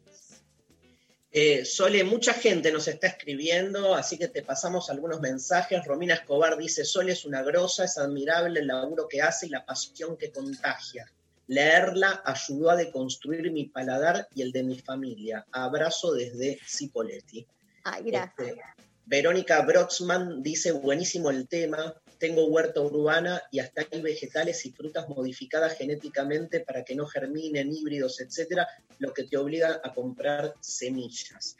Te quiero hacer una última pregunta que, que- este, me, me anticipo a, la Pecker, le, le- robo el tema, digamos, que, que tiene que ver con esto. ¿Hay en las familias que se deciden a, generar una deconstrucción de su paladar y de, de la organización, si querés, de- del tema alimentario, ¿son más punta las mujeres que los varones a la hora de tomar esa decisión o es algo para vos que se plantea a nivel más familiar, así? No, para mí hay algo que tiene que ver con las familias que tienen chicos chicos. Si, tienen eh, chicos chiquitos, ahí hay una especie de, de despertar enorme. Entonces, en ese sentido, yo lo que veo es que me, escriben tantos mujeres como hombres, pero y, vienen a las charlas también, pero es, es una de las eh, de, los grupos más activos y me parece que realmente tiene que ver con algo que está pasando hoy en día, que es que nunca en la historia de la humanidad los chicos comieron eh, este- esta forma de, de cosas que hace que se esté haciendo con ellos un experimento, porque antes se comía, o sea, cuando yo era chica, eh, la- cuando ibas a comprar galletitas, era una vez por semana. El día que tenías plata para el kiosco de la escuela era como un evento. Hoy en día se come de la mañana a la noche cosas. Y eso es un experimento, no sabes cómo va a salir, no sabes lo que va a pasar con esos chicos. Y en los que se está viendo ya cómo se explotan esos cuerpos, lo que está pasando es algo horrendo. Entonces hay una gran búsqueda eh, de familias que en muchos casos también se encuentran desesperados porque no hablamos de las escuelas, pero las escuelas son un lugar en donde la deconstrucción alimentaria no llegó, donde los comedores son como empresas que se dedican a rellenar chicos de la manera más barata posible para ganar lo más posible eh, y, y donde aparece también la- una idea de alimentación que es muy perturbadora, ¿no? Eh, y, y esas familias me parece que, que están dando muchos cambios, esto se ve en todos lados y en, en- en todo el país y va muchísimo más allá de las posibilidades económicas. Muchas veces parece que estos fuesen problemas de Palermo eh, y, y no, no, no, no, no es No. de, de ¿no? realmente se da en todos los estratos. No hay nadie que no esté en este momento preocupado por lo que están comiendo eh, los más chicos de, la- de las casas. Bueno, gracias, gracias por tu tiempo. Este, Gracias un a placer ustedes. enorme, por favor, un placer enorme poder compartir ideas, escucharte, es realmente inspirador y, y- y genera también, o sea, por lo menos a mí, no sé vos, Lula, la sensación de como volver sobre uno mismo y, y verse, ¿no? Este, en, en- en los lugares donde uno reproduce aquello que quiere cuestionar, ¿no? Y está buenísimo, es una voz de alerta más que necesaria este, como para mover en serio. Así que bueno, gracias, este, Gracias. Sole Barruti, el portal este, bocado.lat, métanse, véanlo, los libros de Sole son increíbles, más para leer ahora en cuarentena, mal comidos, mala leche. Este, nos vamos escuchando a Culture Club, un clásico dedicado a Sole Barruti, Karma Camaleón.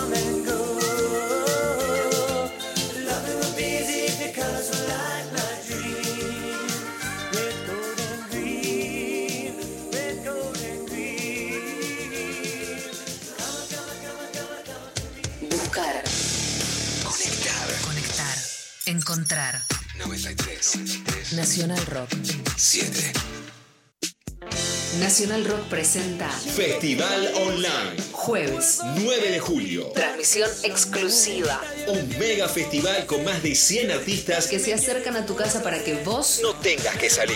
Festival Online. Música, Entrevistas. participaciones. Y la conducción del staff de Nacional Rock. 9 de julio, de 13 a 21.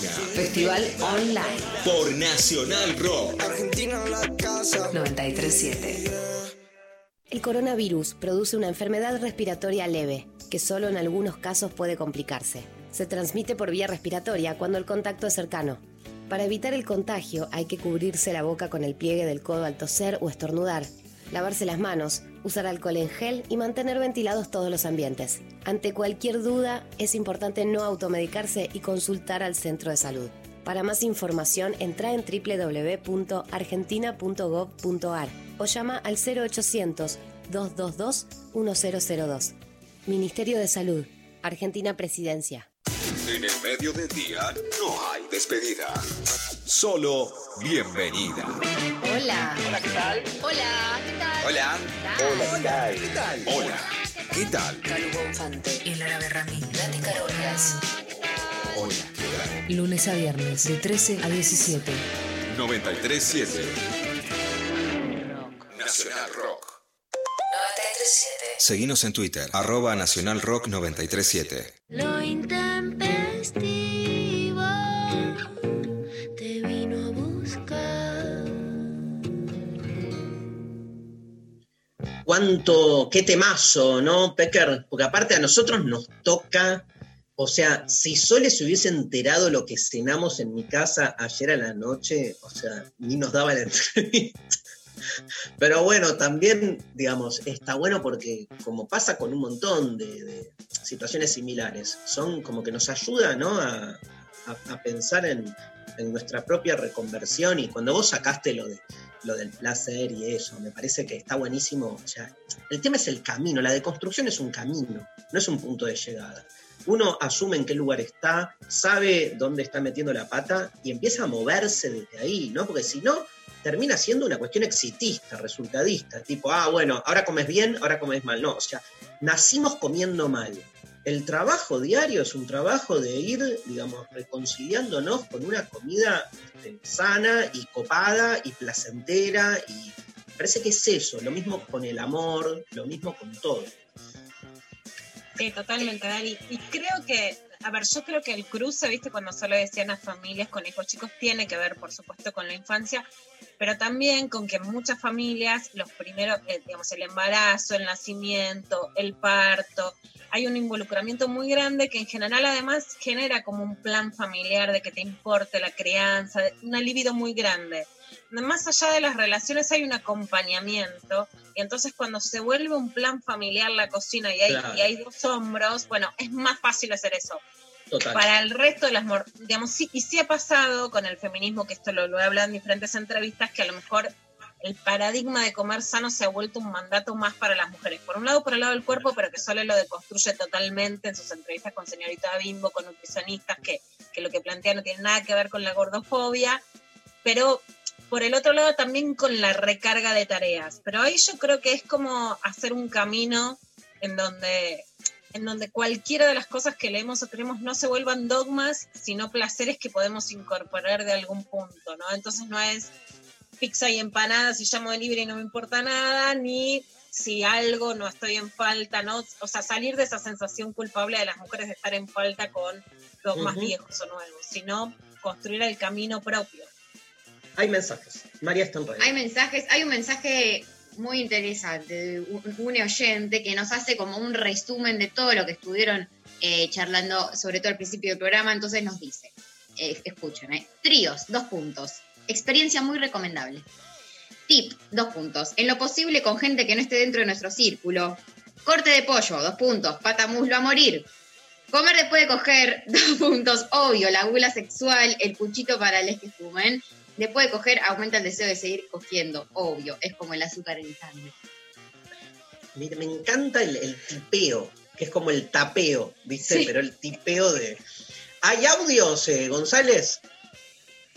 Buen día, les habla Juli. Quiero participar por el sorteo de la entrada para el espectáculo de, Luis y Darío. Y para mí, que me encanta cocinar y me encanta comer rico y bien, eh, también me gusta tener buen sexo. En eso están las dos cosas emparentadas, comida y sexo. Y en la cuarentena se- siento que estoy comiendo mucho mejor, mucho más sano que cuando tenía mi vida normal eh, en la calle y con menos tiempo para mí. Un beso. ¿Viste que dijo? Se emparentan en que para mí comer bien y coger bien. Y después dice en cuarentena, y en cuarentena solo habla del comer. ¿no? Claro. Como que- ¿Y qué pasa, Juli? Contanos qué pasa con el, con el sexo, ¿no? Buen día, intempestives, ¿cómo les va? Ayer les escribí, no sé si alcanzaron a ver mi mensaje, eh, también deseando eh, participar y ganar el sorteo. Eh, es un placer para mí escucharles todos los días, así que, bueno, eso por un lado y por el otro, respondiendo a la consigna de hoy.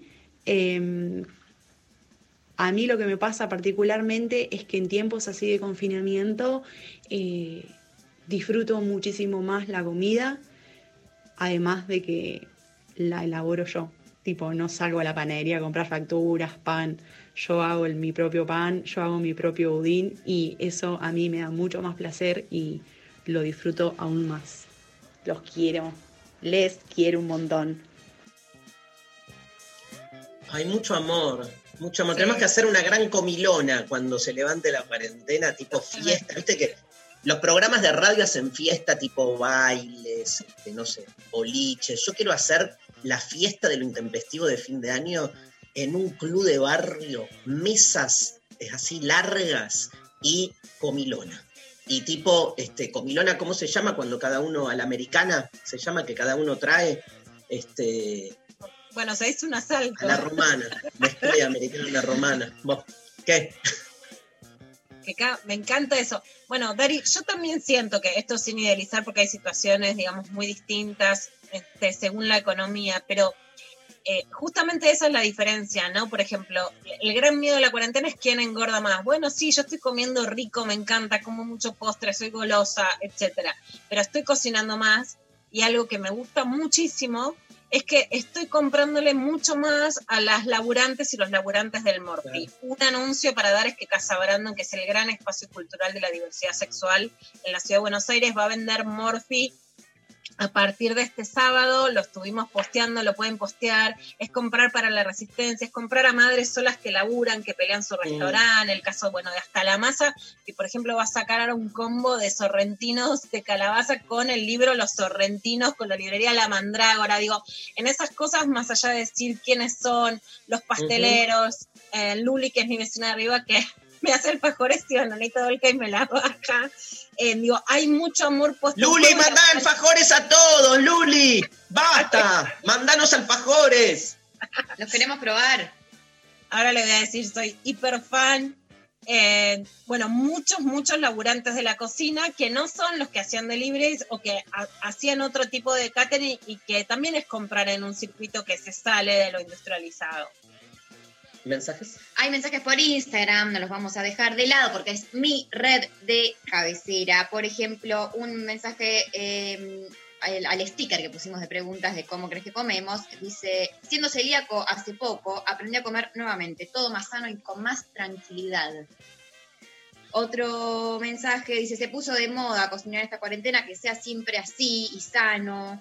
Eh, otro, por ejemplo, dice, comemos como podemos, muchas veces con limitaciones. Otro mensaje nos cuenta, estamos aprendiendo y la mejor manera de hacerlo es comiendo. Eh, a, a base de las opciones que el mercado y la cultura nos imponen. Y acá un gran mensaje que es comer mientras se coge. ¿Qué pasa ahí? Ah, para mí ya hay demasiado, no disfrutás ni lo uno ni lo otro. O disfrutás de todo al doble.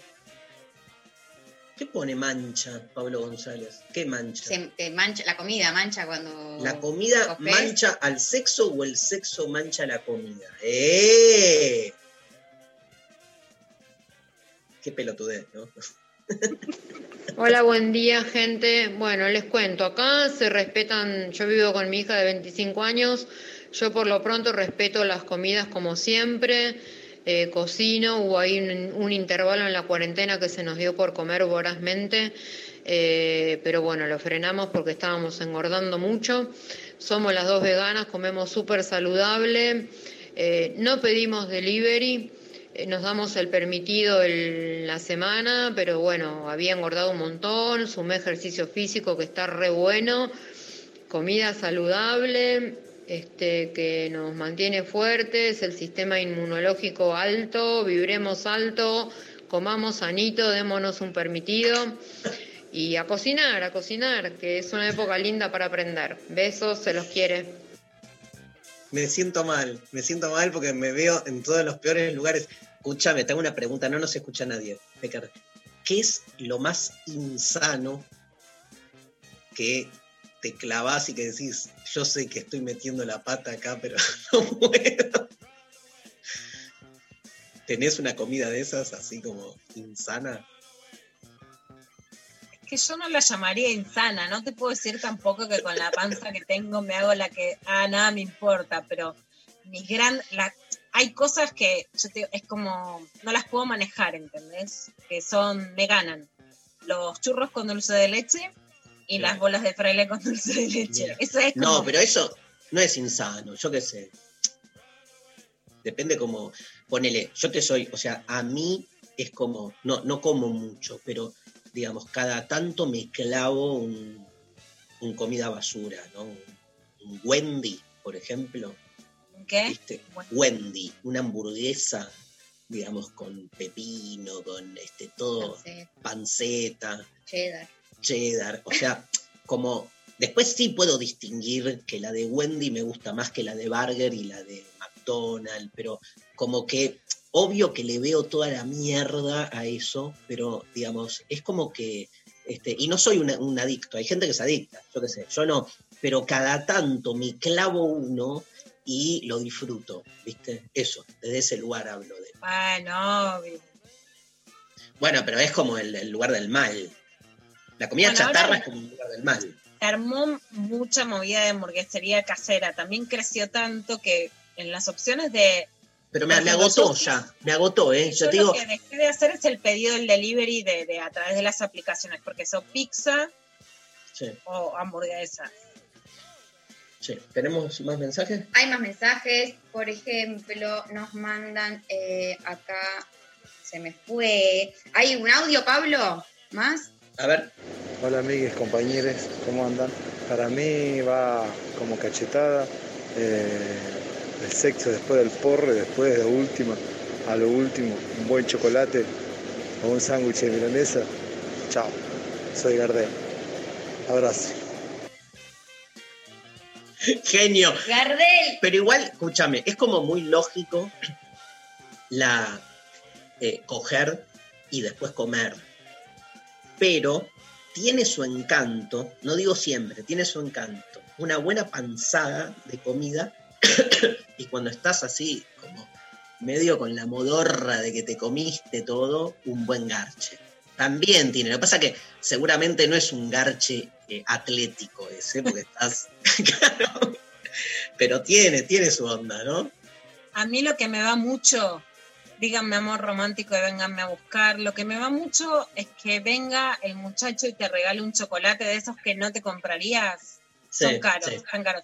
Esos Sí. de kiosco grande, mi, no, mi favorito es chocolate con miel, chocolate con pasas de uva es todo lo que me gusta. Pero viste el tipo que viene y trae un chocolate, Sí. desde muy chica 10.000 puntos, porque además después el sexo hacía un cuadradito, viste, un toque, te ¿Pero qué? ¿Te, te clavas el chocolate y después garchás o vas garchando de abocaditos de. No, primero garchás y después el chocolate. No, después, después no hay que mezclar todo, que somos pulpo, ¿viste? Estás comiendo chocolate, todo, no. Después, como terminar. Y además el gesto, el gesto de un tipo que te regala el chocolate, me copa el gesto gentil y me copa el gesto de me gusta que seas dulcera. Yo siempre soy la que compra el chocolate. Esa es la decadencia de lo que nos ha pasado. Y el, y A el mí tipo, ahí- tengo otra decadencia, el tipo Yo que te también da compro los el- chocolates, pero quiero decir, a mí me gusta ese reparto de tráeme un chocolate. el tipo que te da un papelito que dice vale por un chocolate. Vale, pon un polvo, le escribís, andate a.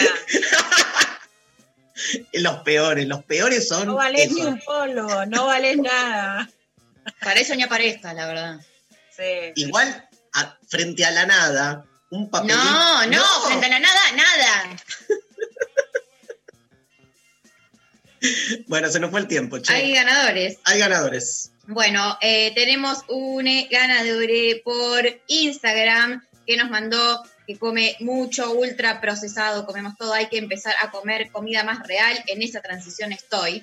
¿Cómo se llama? No tengo No el nombre, pero la producción se está contactando. Sí, Bien. sí, Ganador, ganador. Ganadore, ganadore. Y después por Twitter, Ana Sevilla, que nos mandó eh, el gran tweet de Comemos como podemos y horario en, las, eh, en que las obligaciones nos dejan, pero te digo que si a mí me invitas una frutilla con crema, pierdo todo el control. Ana Sevilla, frutilla y este, de construir el amor en cuarentena el domingo 19. Gracias. Bueno, nos vemos el lunes recién, porque hay feriado, feriado puente. Feliz Día de la Independencia para vos, Lula Pecker, una gran militante, guerrera y combatiente en favor de la independencia y de la libertad. Así que mi admiración eterna y mi agradecimiento de que trabajemos juntos. María Stanriver, gracias al equipo, este, Pablo González, Sofi Cornell, Lali Rombolá, este, hoy estuvo Ulises Mendoza en la operación técnica, gracias a la radio por resolver todos los problemas que hubo ayer técnicos y que hoy saliera todo este, maravillosamente, a todo el equipo de la radio con Miki Luzardi a la cabeza. Nos vamos escuchando a los Conociendo Rusia.